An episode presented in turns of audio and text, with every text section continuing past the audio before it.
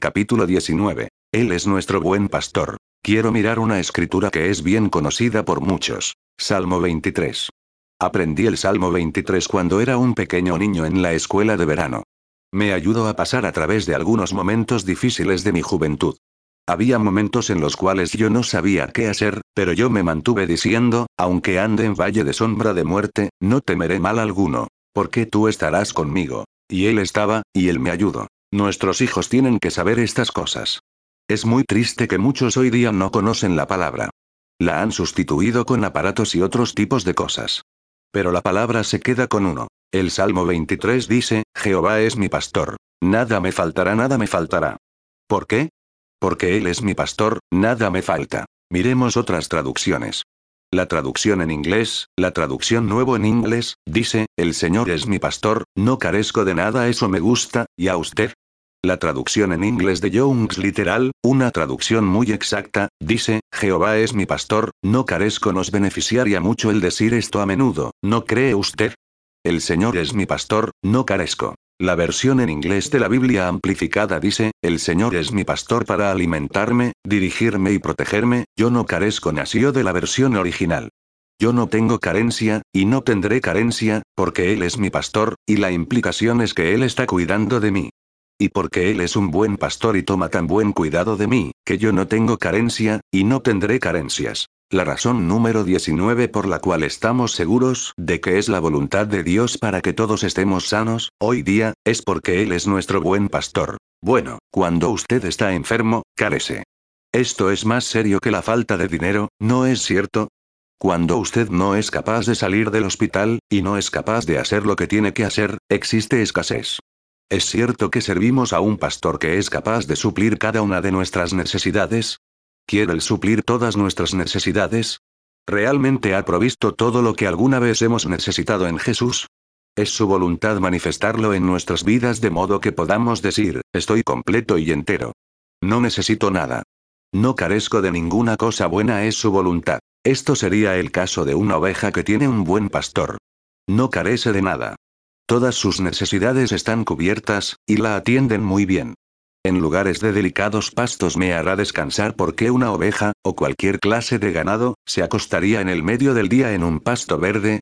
Porque cuando tienen hambre, no se acuestan. Ellos caminan alrededor para buscar algo que comer. Pero, cuando los vea todos acostados en el medio del día, con el pasto volando sobre sus cabezas, y apenas los puede ver, es porque sus barrigas están tan llenas, y no pueden comer más por ahora. ¿Sabe por qué? Es porque tienen a un buen pastor que les consiguió un pasto bueno. Cuando sigues al Señor, Él te llevará a sitios muy buenos. Nuestra prosperidad es inseparable de su plan para nuestras vidas. Si desea la plena voluntad de Dios en la prosperidad, tiene que encontrar y hacer la plena voluntad de Dios para su vida. Si usted es parcialmente obediente, entonces tendrá un pasto parcialmente bendecido. Usted no podrá disfrutar de todos los beneficios si corre de él. Si el pastor trata de llevarle a buen pasto, pero usted ha elegido otro lugar, y no le sigue a él, entonces terminará en algunos lugares ásperos. Esto está sucediendo a través de todo el mundo, y las personas se enojan con Dios. La Biblia habla de esto en Proverbios, sobre un hombre que no escucho, entonces entra en problemas y su corazón se irrita contra el Señor, Proverbios 19, 3. Señor, ¿por qué dejaste que esto me sucediera a mí? Señor, ¿por qué me hiciste esto? Esta no es la pregunta correcta. ¿Por qué no seguiste tú al pastor? Él te hubiera llevado a buen pasto. Te hubiera llevado a un lugar donde pudieras dar fruto, y donde la gente te ama y se conecte contigo y te ayude. Si está conduciendo hacia algún lugar y se desvía del camino original, y entonces decide virar hacia otra dirección, atravesará por lugares que no deberías de atravesar. Vamos a decir que usted va de camino hacia la ciudad, pero, se sale de la autopista interestatal, toma una vuelta, toma otra vuelta, y luego no sabes dónde estás. Tratando de recuperar el tiempo perdido, comienzas a conducir muy rápido, está lloviendo, te estás acercando hacia una elevación en el camino y al bajar está inundado con agua. Das un golpe y tu automóvil se vuelca. En fin, no se supone que estuvieras en ese camino y encontrarte con ese hueco inundado de agua y que tu automóvil se volcara y haber terminado en una zanja. Si te hubieras quedado en el camino correcto, nunca habrías terminado en esa zanja. O tal vez usted tomó una vuelta incorrecta, y otra vuelta incorrecta, y alguien estaba tratando de decírtelo, pero se puso a discutir, no, no, yo sé hacia dónde voy. Cállate. Yo he hecho este viaje 193 veces. Sé lo que hago y das otra vuelta incorrecta y otra vuelta incorrecta, y otra vuelta incorrecta, y entonces te encuentras pasando por un área de alto crimen, eres asaltado, te roban el auto y te dan un golpetazo en la cabeza y se llevan tu cartera. Y después terminas con un gran nudo en la cabeza, nada de dinero, y sin ningún auto, y luego dices, Dios, ¿por qué me haces pasar por esto? Tal vez estás tratando de enseñarme algo. Millones de cristianos creen esto. No, la razón por la cual te encuentras en esa posición es porque no eres adiestrable. Él estaba tratando de enseñarte algo, pero no, querías hacerlo a tu manera. No me importa lo que digan, yo soy mi propio hombre, y voy a hacer las cosas a mi manera si también pagaras por ello. El Señor me dijo algo que anoté, y es una verdad absoluta tal y como es todo lo que Él dice. Vemos personas que todo el tiempo se pasan diciendo que nadie les va a decir a ellos qué tienen que hacer. ¿Usted se ha dado cuenta con qué frecuencia esta gente termina en la cárcel? Ellos no van a escuchar las leyes, y nadie les puede decir qué hacer. La policía no puede decirle qué hacer, y las leyes del país no pueden decirle qué hacer. Mientras menos escuchan a la gente, menos libertad tendrán, y eso es exactamente lo desean. Y terminan en una cárcel en una celda de cemento. Porque no quieren escuchar a nadie. Porque ellos quieren ser libres para hacer lo que quieran. Y ahora, no son libres.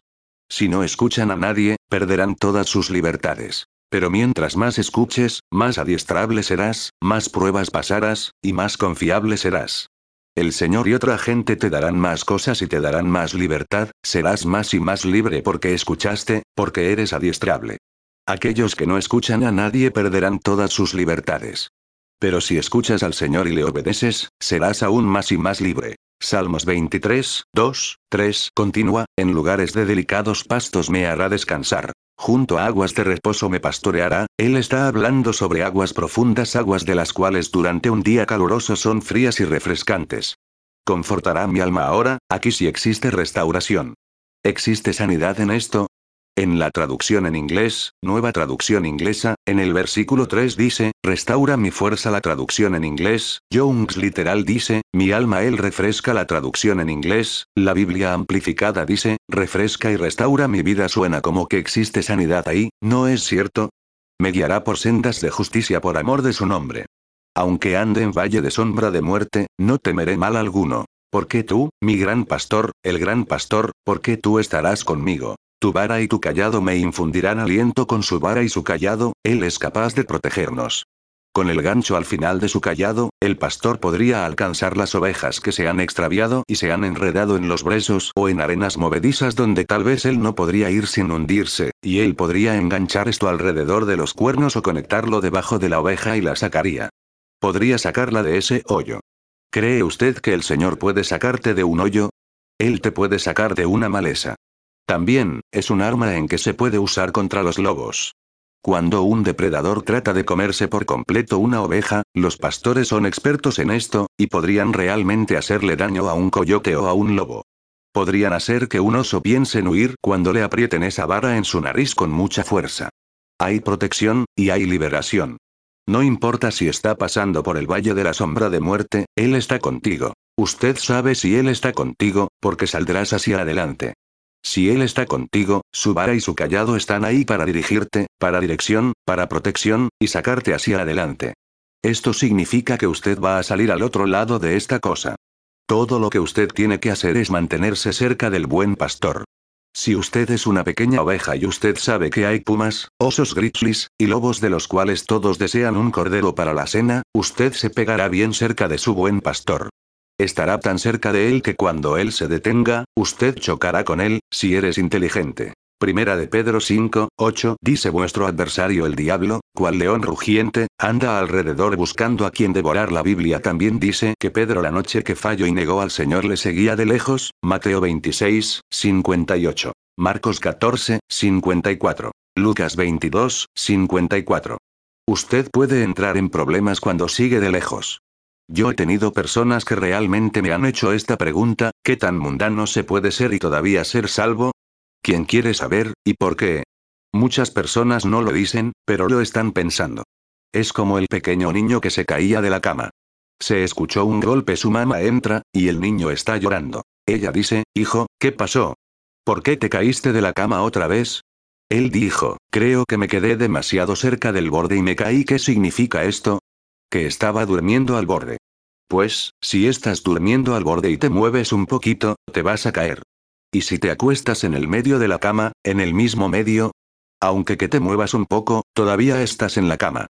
Y si tratas de averiguar cuán cerca del borde te puedes acercar, no sería muy inteligente, porque existen lobos ahí, osos grizzly y tigres. Todos desean tenerte como almuerzo, y no lo vas a poder controlar a todos. No serías muy inteligente, y ni eres tan fuerte en tus propias fuerzas. Oh, pero tu pastor lo es. Cuando azota esa vara y grita, te dije fuera. Y se van. Si eres inteligente, te pegarías a él justo al borde de sus pantalones también diciendo así es, fuera. Y puedes atreverte a decir, da, da, da, da, da, da, no me puedes comer. Pero más te vale que no abandones al buen pastor. Mejor es que te quede bien cerca. El salmista también dijo en 63, 8, ¿está mi alma apegada a ti? ¿Qué significa esto? Yo estoy encima de ti, Señor. En otras palabras, si te detienes, yo voy a chocar con tu espalda. Si eres inteligente, procurarías vivir de esa manera, lo más cerca que podrías conocer y estar, y también lo más comprometido que podrías estar a Él. No existe otra manera de hacerlo. Él dijo en el capítulo 23, 5, aderezas mesa delante de mí en presencia de mis enemigos. Unges mi cabeza con aceite. Mi copa está rebosando otra vez, esto demuestra que no hay carencia. La mesa está totalmente extendida y preparada. Hay abundancia. No es una taza vacía, ni la mitad de una taza, no solo lleno hasta el borde, sino que se está rebosando. Mi copa está rebosando. Este es el Dios de la abundancia. Una vez tuve una pregunta sobre este pasaje. ¿No sabría Dios cuándo la taza estaría llena? ¿No sabría Él cuál sería esa última gota que caería y cuánto podría recibir? Bueno, entonces, ¿por qué Él hace que se desborde? Se está derramando, ¿no es cierto? Cuando se está derramando hasta el punto que la taza se desborda y significa que ahora se está desbordando sobre la mesa. Ahora está cayendo sobre el piso y tal vez corriendo hacia la puerta. Algunos podrían decir, eso es un desperdicio. No, así es Dios. ¿Por qué hace eso? Quiere que recordemos que, yo soy el Dios de la abundancia. Yo soy el Dios de exceso. Yo soy el Dios de demasiado. Es por eso que a usted no le falta nada, y no tiene carencia de ninguna cosa buena. Es porque el buen pastor, es el Dios de la abundancia. El verso 6 continúa, ciertamente el bien y la misericordia me seguirán todos los días de mi vida. Y en la casa del Señor moraré por largos días. ¿Puedes ver cómo todo esto fluye junto? Mi copa está rebosando en cabeza el versículo con, bondad y misericordia me seguirán todos los días de mi vida. ¿Qué significa eso? Usted viene como un buque o una embarcación de bendición. ¿Y qué deja después de tu salida? Bondad.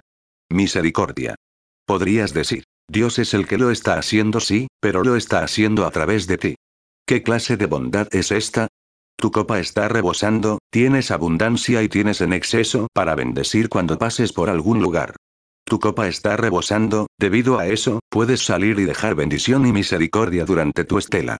Donde quiera que vayas, puedes dejar gente alabando al Señor. ¿Por qué? Porque el Señor es tu pastor. Puedo ver sanidad a través de todo el Salmo 23. Si no me falta, entonces no carezco, el Señor es mi pastor, nada faltará. No carezco de perdón. No carezco de justicia. No carezco de comunión con Él. No carezco de ser limpio, hecho santo, y justo delante de Él. No carezco de paz para mi mente. No carezco de fuerzas para mi alma. El Señor es mi pastor, así que no carezco de sanidad. No carezco de salud. No carezco de fuerzas. No carezco de días de vida para terminar mi curso y para hacer lo que me puso aquí para hacer. El Señor es mi pastor, así que no carezco de dinero, no carezco de cosas, y no carezco de ayuda. No carezco. No carezco ni tengo falta de nada. No carezco porque Él es bueno. Lo que vamos a comenzar a ver cuando entremos en Ezequiel 34 es que la condición de las ovejas es un reflejo del pastor. Habla de la calidad del pastor. ¿Tiene Dios un doble estándar? ¿Estamos nosotros sujetos a una norma que Él mismo no cumple porque Él se encuentra por encima de ella? Algunos tratan de decir que sí lo está haciendo. Pero, ¿cómo puede ser justo? La Biblia dice en un Pedro 5, 2, apacentad la grey de Dios está él hablando de ovejas o de personas. Él utiliza este simbolismo porque existe alguna semejanza, pero está hablando de personas. Todos somos parte de un rebaño, y existe un gran pastor, y él ha nombrado a pastores menores. El pastor menor que hace? Alimenta al rebaño. ¿Los alimenta con qué mantequilla de maní y jalea, perros calientes y hamburguesas? No, alimenta al rebaño con la palabra de Dios.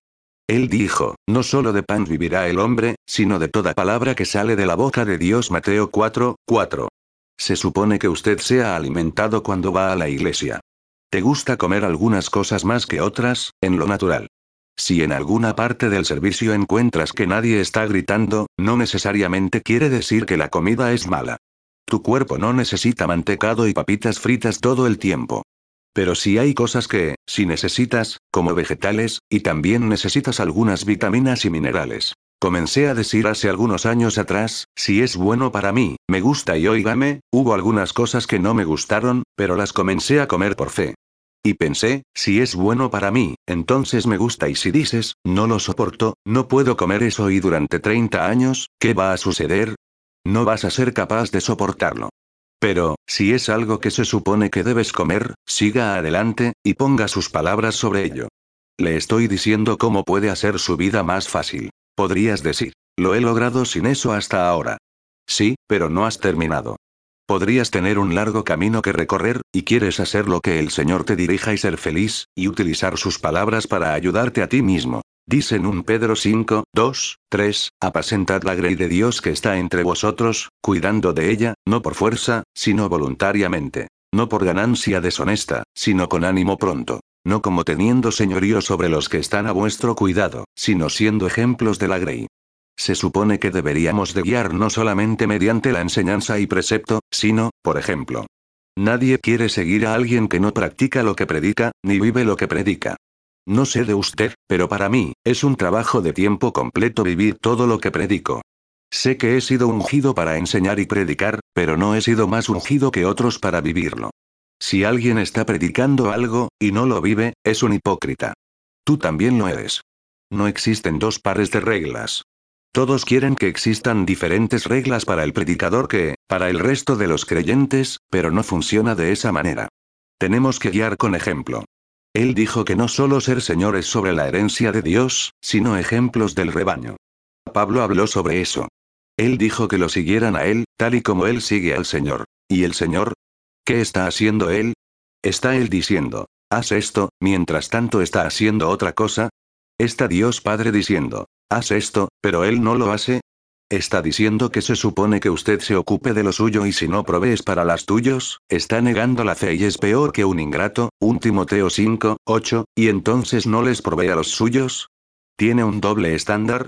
Te aseguro, Dios es la definición de justo, perfecto y recto, Él nunca nos ha dicho nada que ya no haya hecho y está haciendo a perfectamente. Él es nuestro ejemplo.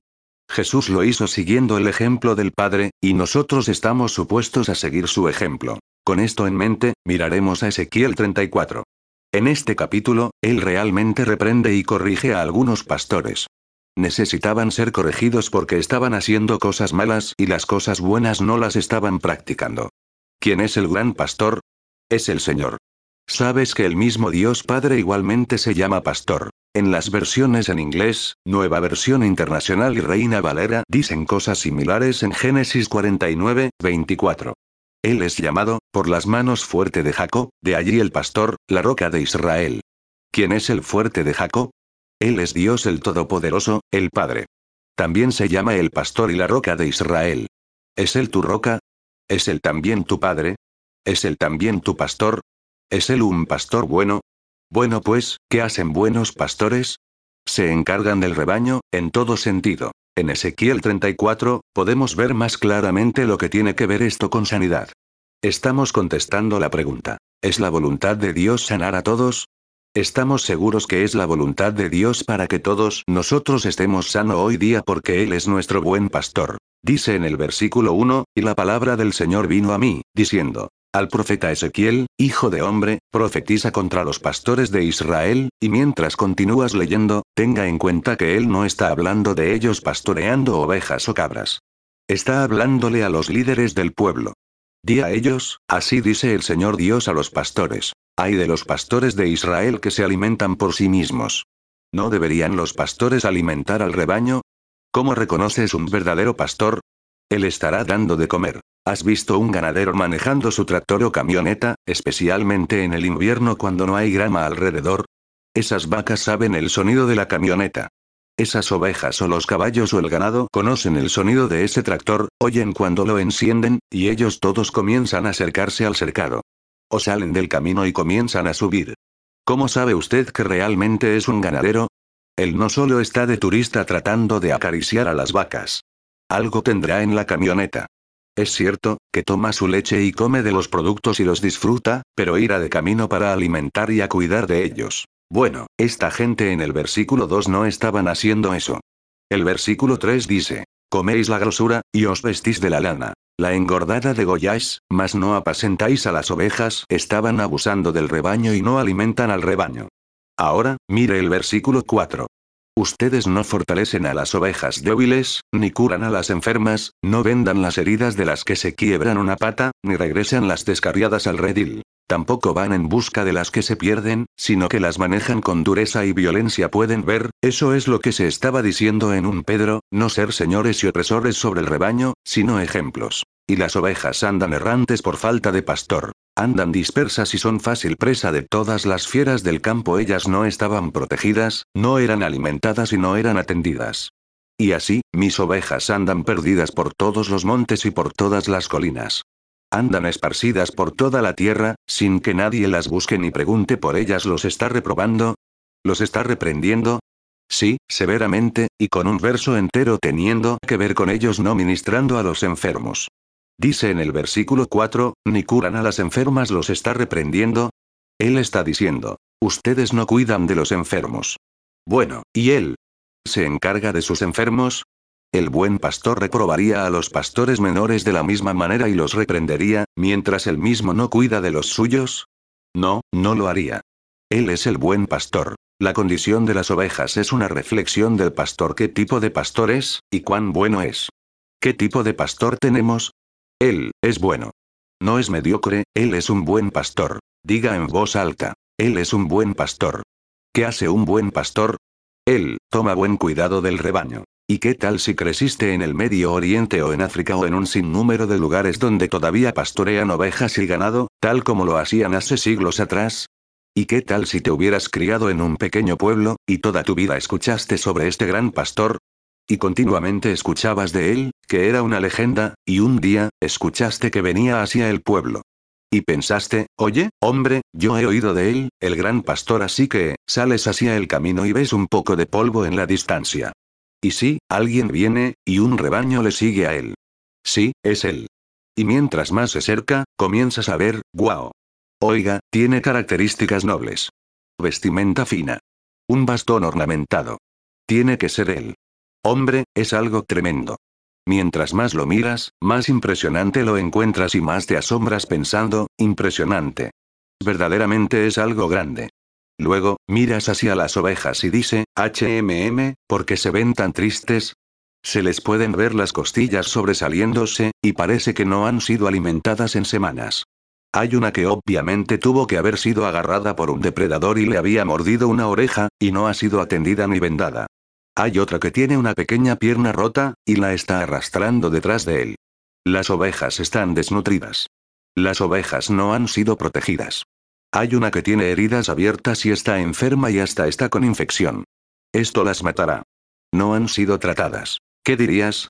Diría, bueno, no me importa su apariencia, él no es un buen pastor, porque si él fuera un buen pastor, vería la condición en que se encuentran las ovejas. ¿Puede ver esto? Somos su gloria. ¿Sabía eso? Que somos su gloria. Pero el diablo les ha mentido a través de la boca de predicadores durante siglos diciendo que, si realmente estamos consagrados y somos humildes, probablemente estaremos enfermos, sin dinero, y derrotados, de alguna manera u otra, y que el estar en escasez, enfermos, y en condiciones pobres le glorifica a él. No, esto una mala reflexión de nuestro pastor. Estamos fallando, nos estamos destruyendo y vamos hacia abajo y entonces le decimos a la gente, bueno, sí, el Señor nos está enseñando algo, y el Señor está haciendo algún tipo de obra en nosotros y luego nosotros le preguntamos a otros, ¿por qué no quieren unirse al rebaño? ¿Qué van a decir? No, creo que no, no. Ya ellos tienen un pastor, lo cual no es un pastor. Es un ladrón, un lobo, que roba, mata y destruye, y no es el Señor. Puede que haya escuchado esto anteriormente, pero amigo, la mayoría de la Iglesia global no lo ha creído todavía. No es que mientras más débil y derrotado te encuentres, de alguna manera u otra, esto hará que su pastor luzca mejor. Es cuando todo el mundo se está yendo hacia abajo, y cuando usted está yendo hacia arriba. Todo lo demás dice que vas a fallar, pero sales hacia adelante y vences. Tus deudas están pagas, cuando las de los demás no lo están. Tus hijos están sanos, cuando los demás están enfermos. Usted vence y sobresale, cuando todo el mundo muere. Después de un tiempo, la gente se dará cuenta y vendrán a ti. Tal vez sea en tu empleo, puede ser el vecino a cruzar la calle, o en el supermercado y te pregunten, ¿cómo es que lo haces? Hombre, eres algo y respondes, ¿tú piensas que yo soy algo? Deberías ver mi maestro no es mientras más derrotado estés, es mientras más gloriosa y victoriosa sea nuestra vida. Esto glorifica a nuestro Señor. Y si te preguntan, ¿cómo es que lo haces? ¿Cómo sigues lográndolo? Usted responde, tengo un buen pastor y él nos cuida, y, de hecho, todavía estamos aceptando solicitudes para el rebaño. La gente desea a un pastor así, ¿no es cierto? Uno que los pueda sanar, que cubra sus necesidades, que los bendiga y que los proteja. Si el pastor no hace eso, entonces no importa quién sea, no es un buen pastor. Sea yo, sea usted, sea el mismo Señor, si usted no cuida de las ovejas, no serás un buen pastor. Simplemente no funciona. Estamos seguros que es la voluntad de Dios para que todos nosotros estemos sanos hoy día porque Él es el buen pastor. En Ezequiel 34, en los reprendió y los corrigió porque ellos no estaban cuidando de las ovejas. En el versículo 4, mencionó específicamente a los enfermos que no fueron fortalecidos. Les dijo que no sanan a los enfermos, y no vendan las heridas de los quebrantados. Y en el versículo 11, él dice lo que va a hacer. Sí, así ha dicho Dios el Señor. Yo mismo, ¿qué significa esto? Que ellos no estaban cuidando a las ovejas, pero son mis ovejas y yo mismo, porque así ha dicho Jehová el Señor. He aquí yo, yo mismo iré a buscar mis ovejas, y las reconoceré. Como reconoce su rebaño el pastor el día que está en medio de sus ovejas esparcidas, así reconoceré mis ovejas, y las libraré de todos los lugares en que fueron esparcidas el día del nublado y de la oscuridad. Y yo las sacaré de los pueblos, y las juntaré de las tierras. Las traeré a su propia tierra, y las apacentaré en los montes de Israel, por las riberas, y en todos los lugares habitados del país. En buenos pastos las apacentaré, y en los altos montes de Israel estará su aprisco. Allí dormirán en buen redil, y en pasto suculento serán apacentadas sobre los montes de Israel. Me suena como que estás comiendo lo mejor de la tierra. Suena como prosperidad, y suena como riquezas. Yo apacentaré mis ovejas, y yo les haré tener aprisco, dice el Señor Jehová. Yo buscaré la perdida, y haré volver al redil la descarriada, y vendaré la perniquebrada, y fortaleceré la enferma quien está hablando.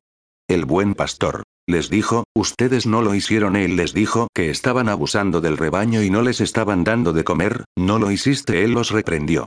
Los corrigió y dijo, yo lo voy a hacer. Voy a ocuparme de mis ovejas. Y menciona específicamente, voy a vendar la que está rota, y la que está enferma fortaleceré si él es un buen pastor, él sana a sus ovejas enfermas. Si él es un buen pastor, él protege a sus ovejas del peligro. Si él es un buen pastor, él alimenta a sus ovejas hambrientas. Él alberga a sus ovejas. Algunos preguntan, bueno, ¿por qué hay tantas de ellas? Bueno, veamos lo que estábamos mirando anteriormente. Isaías 53. 6 dice, Todos nosotros como ovejas nos descarríamos todos, nos hemos ido por nuestros propios caminos. Cuando sabemos que Él es el pastor, y sabemos que te está guiando por el camino, pero eres cabeciduro y terco, y te vas a ir por tu propio camino, pues entonces no vas a estar en el pasto bueno. No vas a ser protegido. No vas a ser sanado. No vas a obtener todos los beneficios. Pero ¿qué sucede cuando eres una ovejita inteligente? Si eres inteligente, no eres rebelde y no eres terca. Eres enseñable. No eres cabecidura. No eres desobediente. Diga esto en voz alta. Yo soy una oveja obediente. Donde él dirija, yo le seguiré, y me quedaré cerca, porque existen peligros afuera. El Señor es mi pastor, nada me faltará, no me falta nada. Nada me faltará. ¿Sabes de qué se trata Juan 10? Tiene letras rojas y las letras rojas son mejores que dinero en efectivo. Las letras rojas son mejores que el oro, mejor que nada. Son las palabras del Maestro, y usted puede construir su vida sobre ellas. Él dijo en Juan 10, 1, desierto, desierto os digo, cuando dice desierto, desierto significa que deberías escuchar desde tu cabeza hasta tus pies y decir, wow, esta palabra es grande.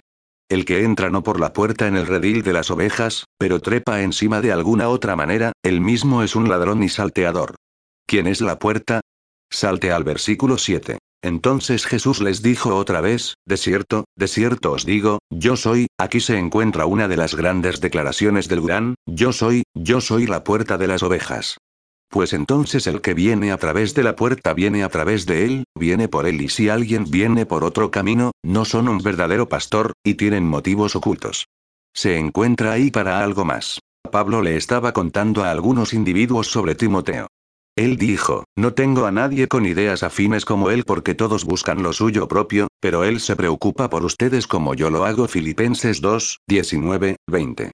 Estoy parafraseando un poco, pero eso fue lo que dijo. Muchos están buscando algo más.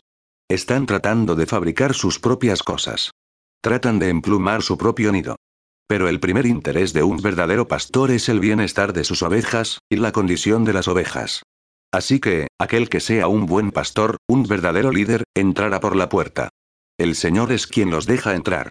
Él es quien lo hace y no solamente uno que fue elegido por un comité. ¿Sabes que algunos han sido enviados y otros sencillamente fueron? Existen muchos de ellos, y existen iglesias que cambian más de pastores que como cambian la ropa de cama. Practican esto cada uno a dos años, aunque no sea necesario, solo lo hacen sencillamente queriendo agitar las cosas. Pues entonces, todo eso no puede ser de Dios todos estos cambios, nombramientos y movimientos. La gente está perdiendo, y esto le está costando a las iglesias. Tienen personas que entran sabiendo que no van a estar ahí por más de uno o dos años. Existen algunas buenas personas que están tratando de hacer el bien, pero hay otras que solo están ahí para ver qué pueden obtener. Pero Jesús es el buen pastor. Él no está mirando a ver cuánto te puede quitar. Su primer interés es cuidar de ti. Él dijo en el versículo 3. El que entra en la puerta es el pastor de las ovejas. Le abre el portero. Y las ovejas oyen su voz. Y llama a sus propias ovejas por su nombre y las guiará. ¿No te da gusto que tienes a alguien que te guía?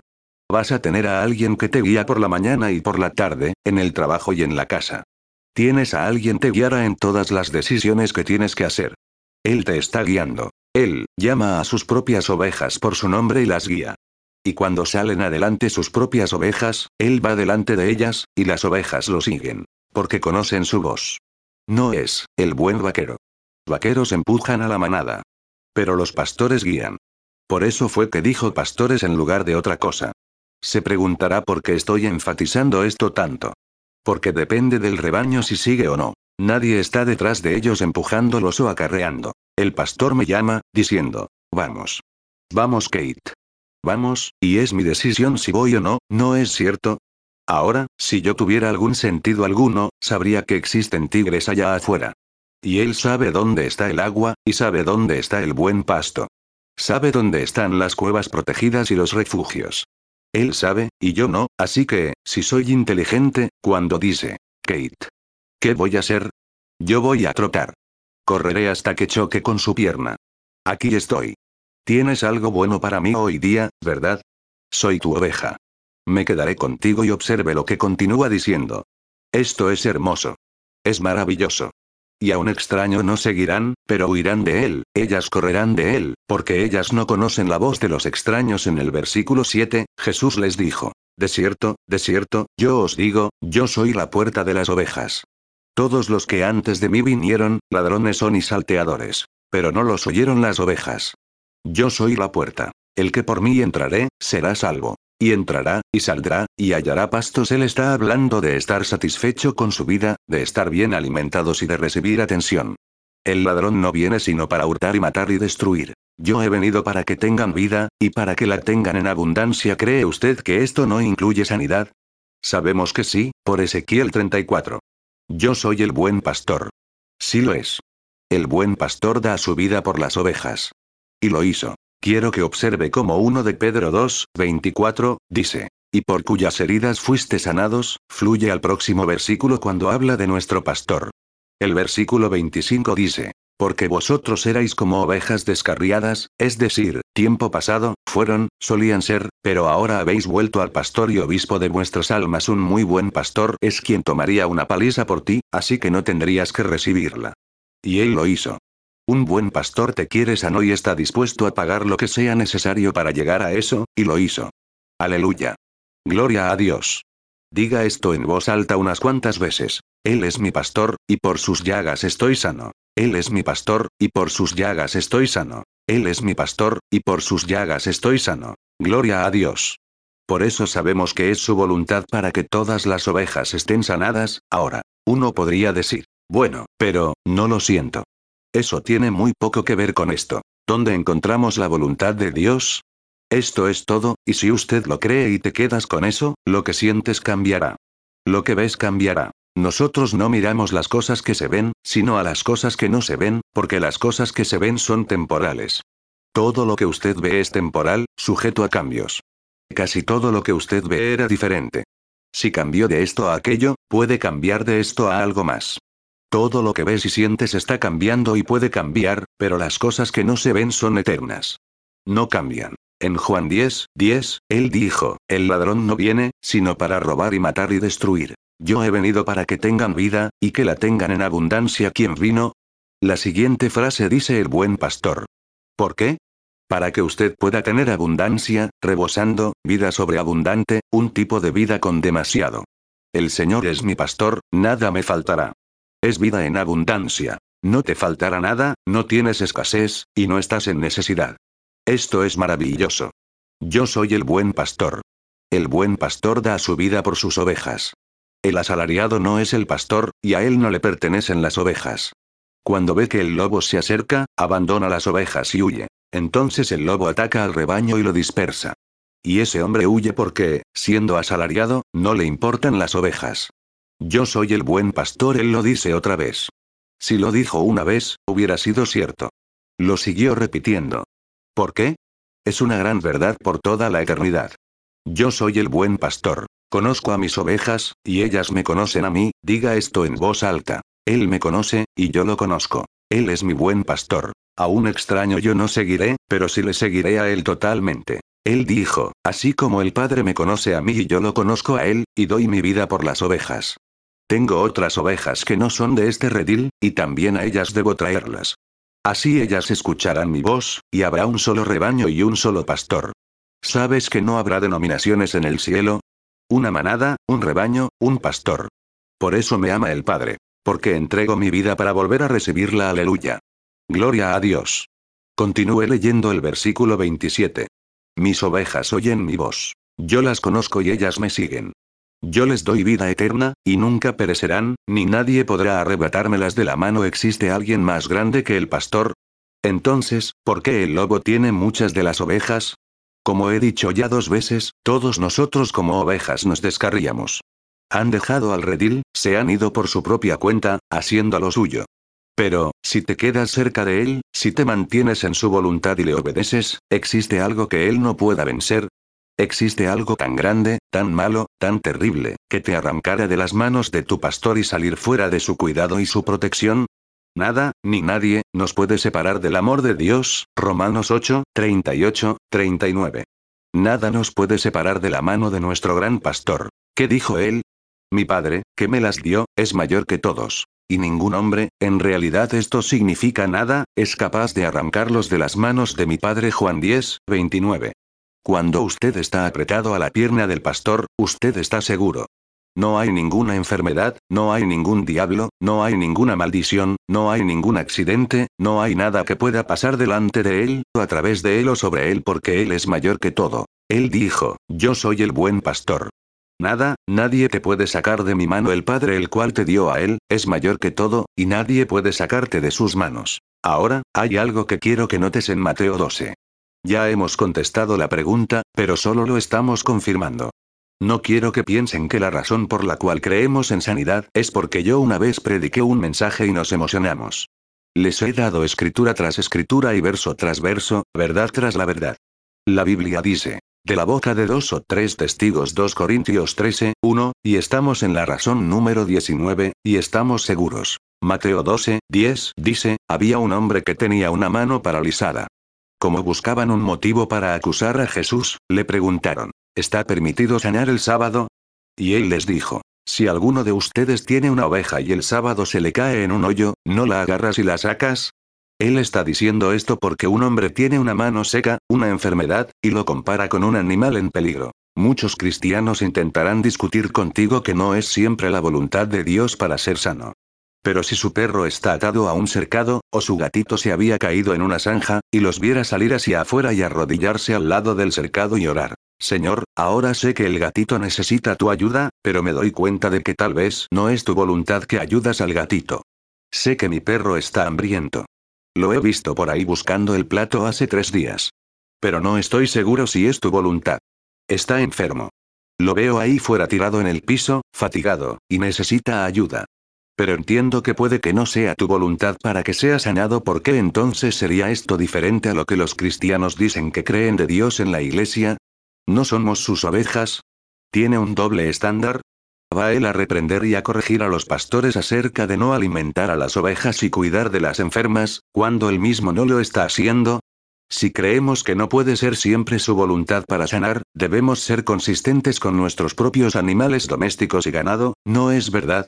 Debemos orar, sé que mi vaca está en una zanja, pero tengo que ver si es la voluntad de Dios para sacarla. La gente le da risa esto y dicen, oh, qué ridículo. No es más ridículo que decir que podría no ser la voluntad de Dios para sanarte. Estos no son mis palabras. Recuerde, estoy leyendo lo que dijo Jesús. Yo no me inventé esto. Estoy leyendo lo que él dijo. El versículo 11 dice que, si alguien tiene una oveja, y cae en un hoyo el día de reposo, ¿quién no la agarrará y la sacará? Entonces, ¿cuánto mejor es un hombre que una oveja? Luego en el versículo 13 dice, entonces dijo al hombre, extiende la mano. Así que la extendió y le quedó restablecida, tan sana como la otra fue sanado. Usted tiene suficiente sentido para alimentar a su perro. Tiene suficiente sentido de sacar a su gato fuera de los alambres o de la zanja. Tiene suficientemente sentido para sacar a su mascota fuera del hoyo y todavía intenta sentarte en la iglesia y decir que no podría ser la voluntad de Dios de sacarte de tu problema y tu desorden. Esta no es la única vez que lo dijo. En Lucas 13, 15, 16, cuando sanó a la mujer con el espíritu de enfermedad, ellos se enojaron con él, y les dijo, Hipócritas. Le contestó el Señor. ¿Acaso no desata cada uno de ustedes su buey o su burro el sábado, y lo saca del establo para llevarlo a tomar agua? Sin embargo, a esta mujer, que es hija de Abraham, y a quien Satanás tenía atada durante 18 largos años, ¿no se le debía quitar esta cadena el sábado? Esta es la segunda vez que comparó a una persona con enfermedad a un animal en peligro. Una tercera vez es en Lucas 14. Hubo un hombre que tenía la hidropesía. Es alguien que está hinchado y retiene líquido. Dice el versículo 3, y Jesús les preguntó a los expertos en la ley y a los fariseos, ¿está permitido o no sanar en sábado? Pero ellos se quedaron callados. Entonces tomó al hombre, lo sanó y lo despidió. También les dijo, si uno de ustedes tiene un asno o un buey que se le cae en un pozo, ¿no lo saca enseguida, aunque sea sábado? Tres veces compara personas que están enfermas a los animales en peligro y dice que, si usted no vacila en ayudar a los animales en peligro, entonces no debería de cuestionar si es la voluntad de Dios para que seas sano o no. Di esto en voz alta. El Señor es mi pastor. Nada me faltará. El Señor es mi pastor. No tendré escasez. El Señor es mi buen pastor. Siempre seré alimentado. Él prepara una mesa de abundancia delante de mí. Él unge mi cabeza con aceite, un tipo de unción de sanidad. Mi copa está rebosando. No tengo escasez. No me falta nada. Él es mi buen pastor. Él me guía. Él me da de comer. Él me sana. Él me protege. Él es mi buen pastor.